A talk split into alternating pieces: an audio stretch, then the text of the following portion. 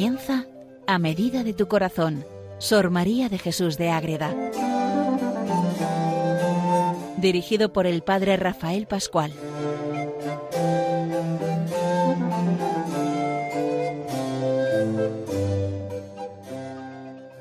Programa más dedicado a Sor María de Jesús de Ágreda, a medida de tu corazón.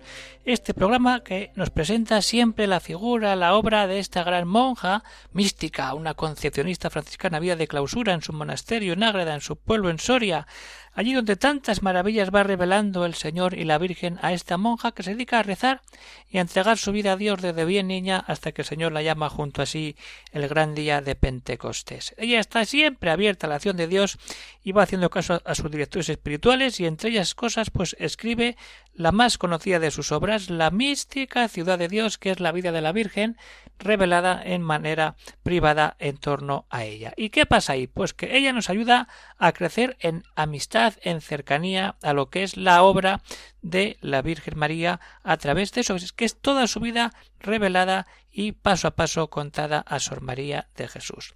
Vamos viendo ya varios programas y entramos hoy en el capítulo 16 de la primera parte y es muy importante porque a partir de este capítulo a lo que es cada capítulo, Sor María va a añadir lo que le añade la Virgen, que es la doctrina que le da la Virgen para que lo que le dice en torno a su vida lo aplique a su vida y de paso nos sirva a nosotros hoy también para poder aplicarlo.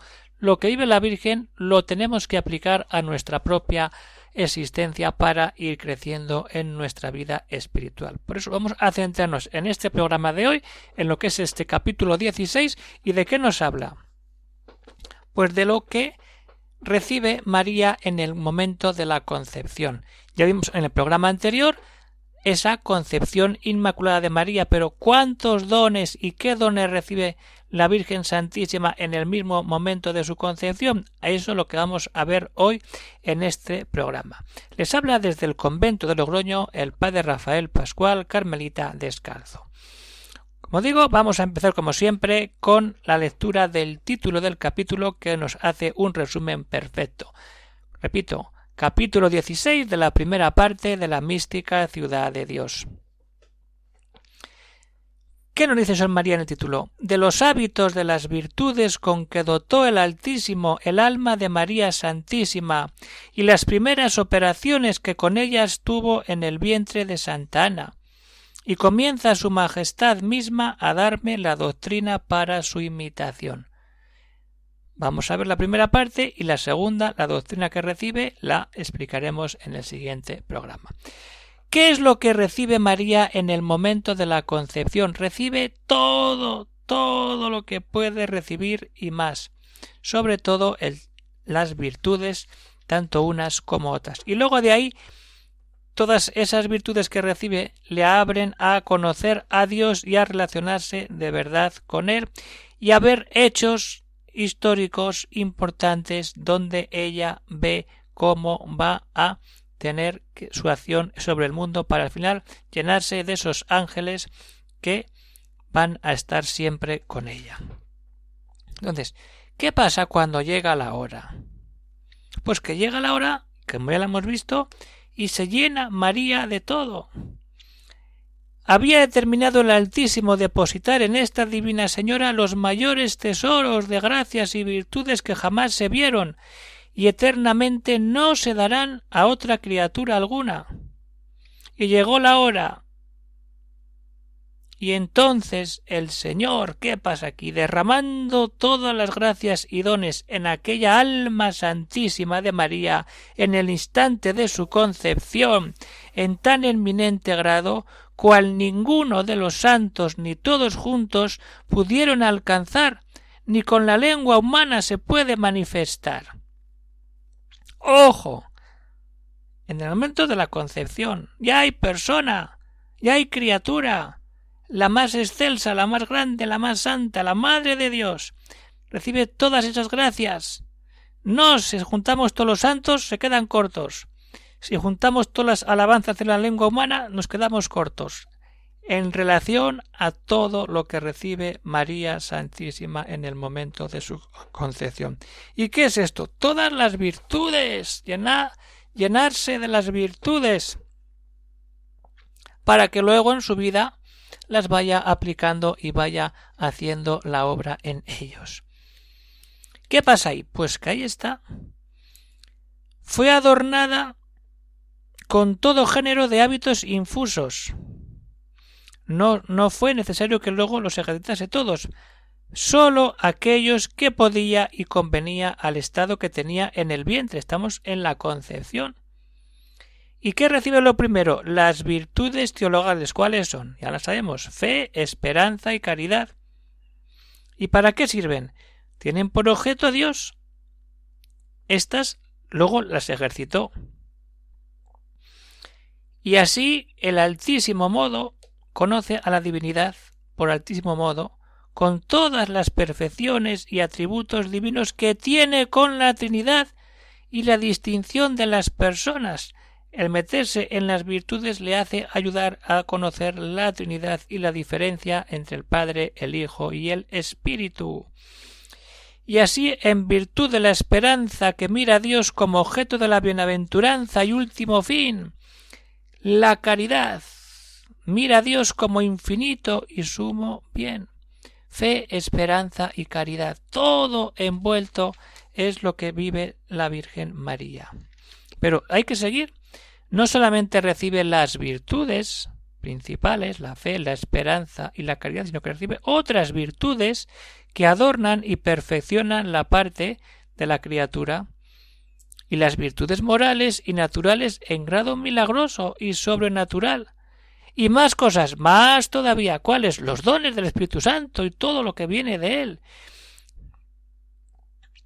Y, en, y sigue diciendo, en el orden de la gracia recibió los dones del Espíritu Santo y los frutos, tuvo ciencia infusa y hábitos de todas ellas desde el primer instante en el vientre de su madre, fue más sabia, más prudente, más ilustrada y capaz de Dios y de todas sus obras que todas las criaturas, fuera de su Hijo Santísimo. Han sido ni serán eternamente. Todo en la concepción inmaculada. Todo esto recibe nuestra madre para que nos demos cuenta lo que supone crecer en esa vida. Ahí hay vida, hay persona. ¿Y qué persona? La Madre de Dios. Nuestra real Madre y Madre de Dios a la vez. Cuando vemos todo esto, ahí está, que esta perfección consistió no sólo en esos hábitos, sino en que eso lo pudo ejercer con el poder divino porque no hay límite, ni se sujetó a otra ley más que a su divino y justísimo beneplácito. Está puesta en Dios y vive en Dios y para Dios. Esa es la gran maravilla y lo que nos ayuda a crecer siempre en la virtud para dar pasos con firmeza y con seguridad hacia lo que nos viene. Entonces, eso era que tenía importante. María, en el momento de su concepción inmaculada, recibe todas estas gracias tan importantes. ¿Para qué? para luego conocer la esencia de Dios y todo aquello que queda por ahí, lo que sucede en la historia de la humanidad y cómo ella va a intervenir para ayudar en la redención de la humanidad unida a la persona de su Hijo y con toda esa nube de ángeles que le acompañan desde el primer momento. Esto es lo que vamos a ver, pero antes hay que entender que recibe todas esas gracias para desde ahí empezar a tener esa vida cuando salga del seno de Santa Ana y empiece esa vida en esa niña que va creciendo y va evolucionando con todo este fondo espiritual que acabamos de presentar.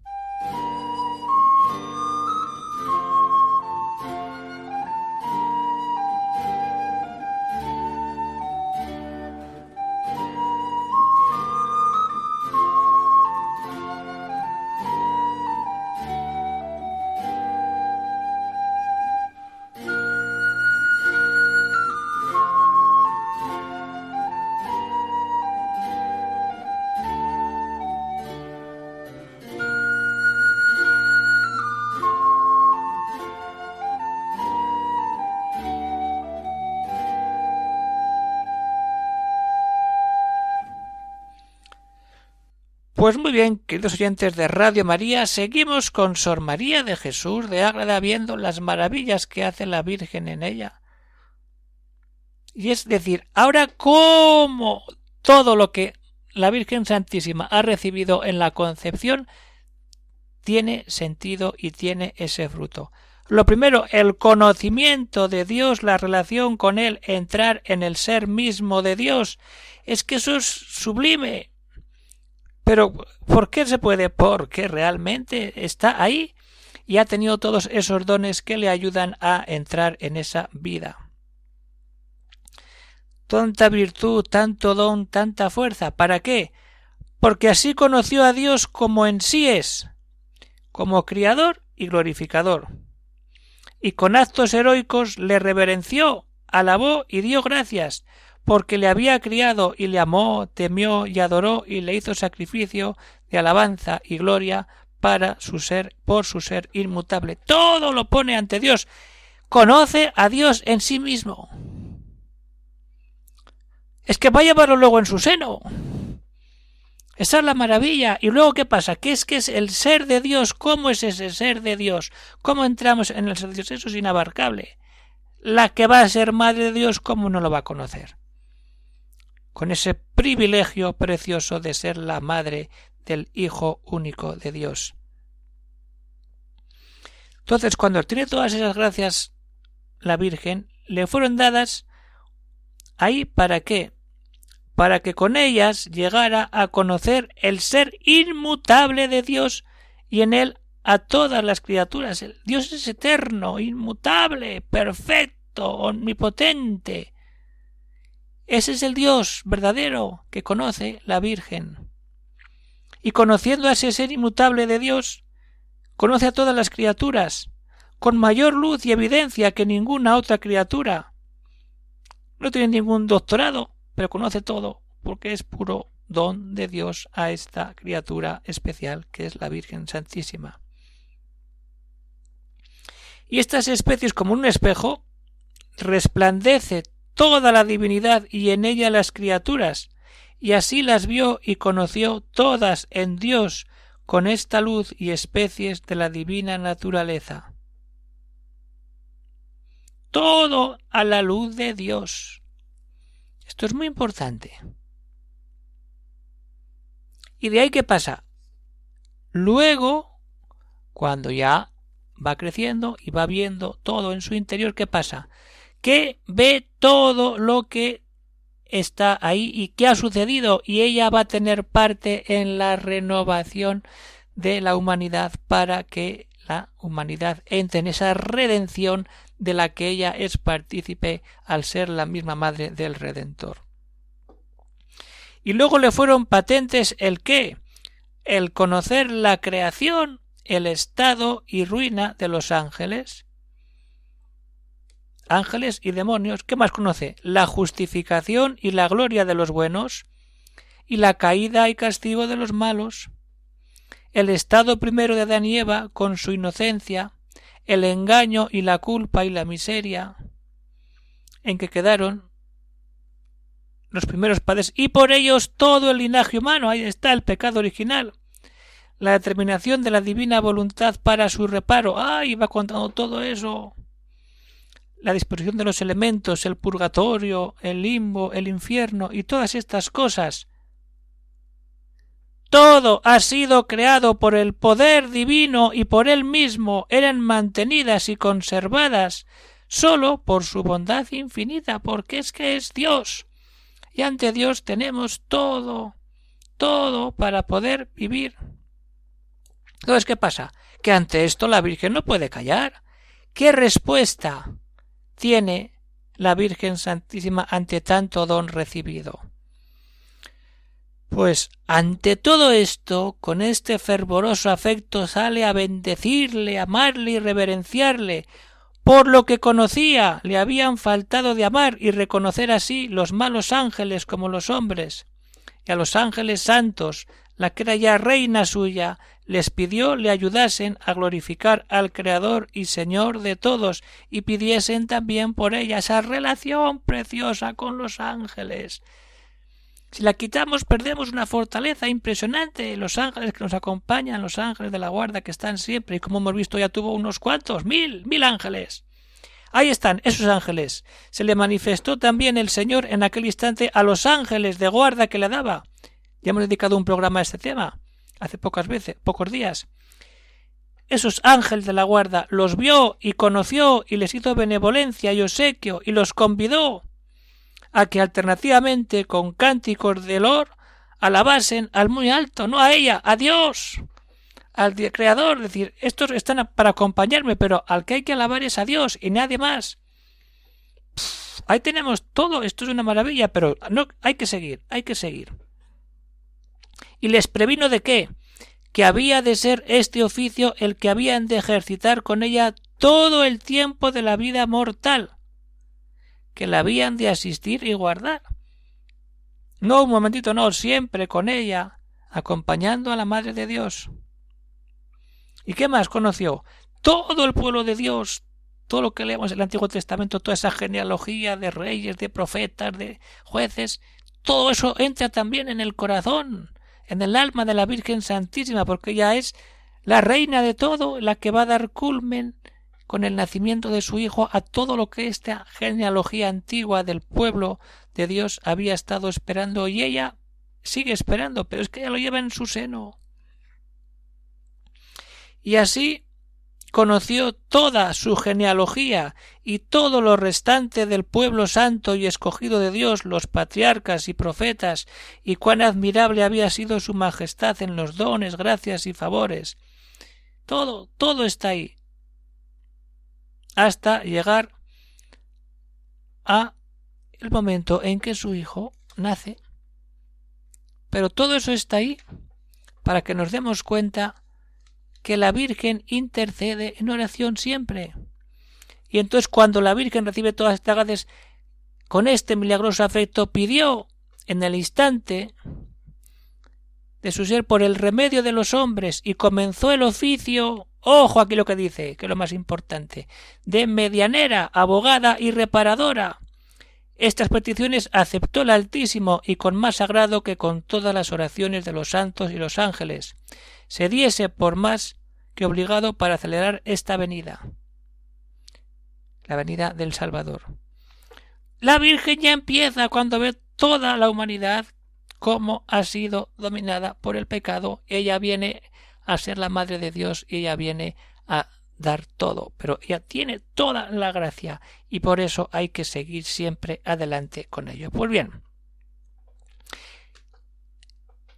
el capítulo sigue con esa oración de la Virgen, con esa relación que tiene la Virgen con Dios y cuando acaba el capítulo comienza por primera vez y luego se va a continuar en la obra lo que llama ella la doctrina que me dio la Reina del Cielo sobre este capítulo. Pero como esto hay que explicarlo de manera más detallada, le vamos a dedicar el siguiente programa. Ahora nos quedamos con todas las gracias que la Virgen recibe en el momento de su concepción y cómo luego la Virgen todo eso aplícatelo a tu vida y hoy a nosotros. Pero eso, como digo, para el siguiente programa. Ahora nos centramos en todas esas maravillas, esas gracias que recibe, de tanta virtud, de tanta maravilla. ¿Para qué? Para conocer a Dios mismo, conocer tantos hechos importantes, responder de manera generosa, unirse a los ángeles, conocer la historia y empezar a interceder por el pueblo mismo que está en ese camino. Pues vamos acabando el programa de hoy, queridos oyentes de Radio María, seguimos caminando, seguimos buscando siempre la unión con Él. Puede haber alguna pregunta, alguna cuestión, pues pueden escribir al siguiente correo electrónico agreda arroba radiomaria.es. Y ahí pues van saliendo diversos temas o libros o lo que sea para ir conociendo mejor a Sor María de Jesús de Ágreda. Pues hasta aquí llega el programa de hoy. Queridos oyentes de Radio María, se despide el padre Rafael Pascual, Carmelita Descalzo, desde el convento de Logroño. Seguiremos con Sor María, seguimos leyéndola. Todavía no está publicada La mística ciudad de Dios, ya avisaré cuando esté publicada para que el que quiera que se anime a comprarla, a leerla y a dejarse llevar por el amor de la Virgen Inmaculada hacia esta gran hija suya, tan querida y tan conocida ya por nosotros, llevamos ya tiempo con ella, que es Sor María de Jesús de Ágreda. Un saludo para todos los oyentes, seguimos caminando con María, con Jesús y con José al encuentro verdadero de Dios. Un saludo y que Dios os bendiga a todos.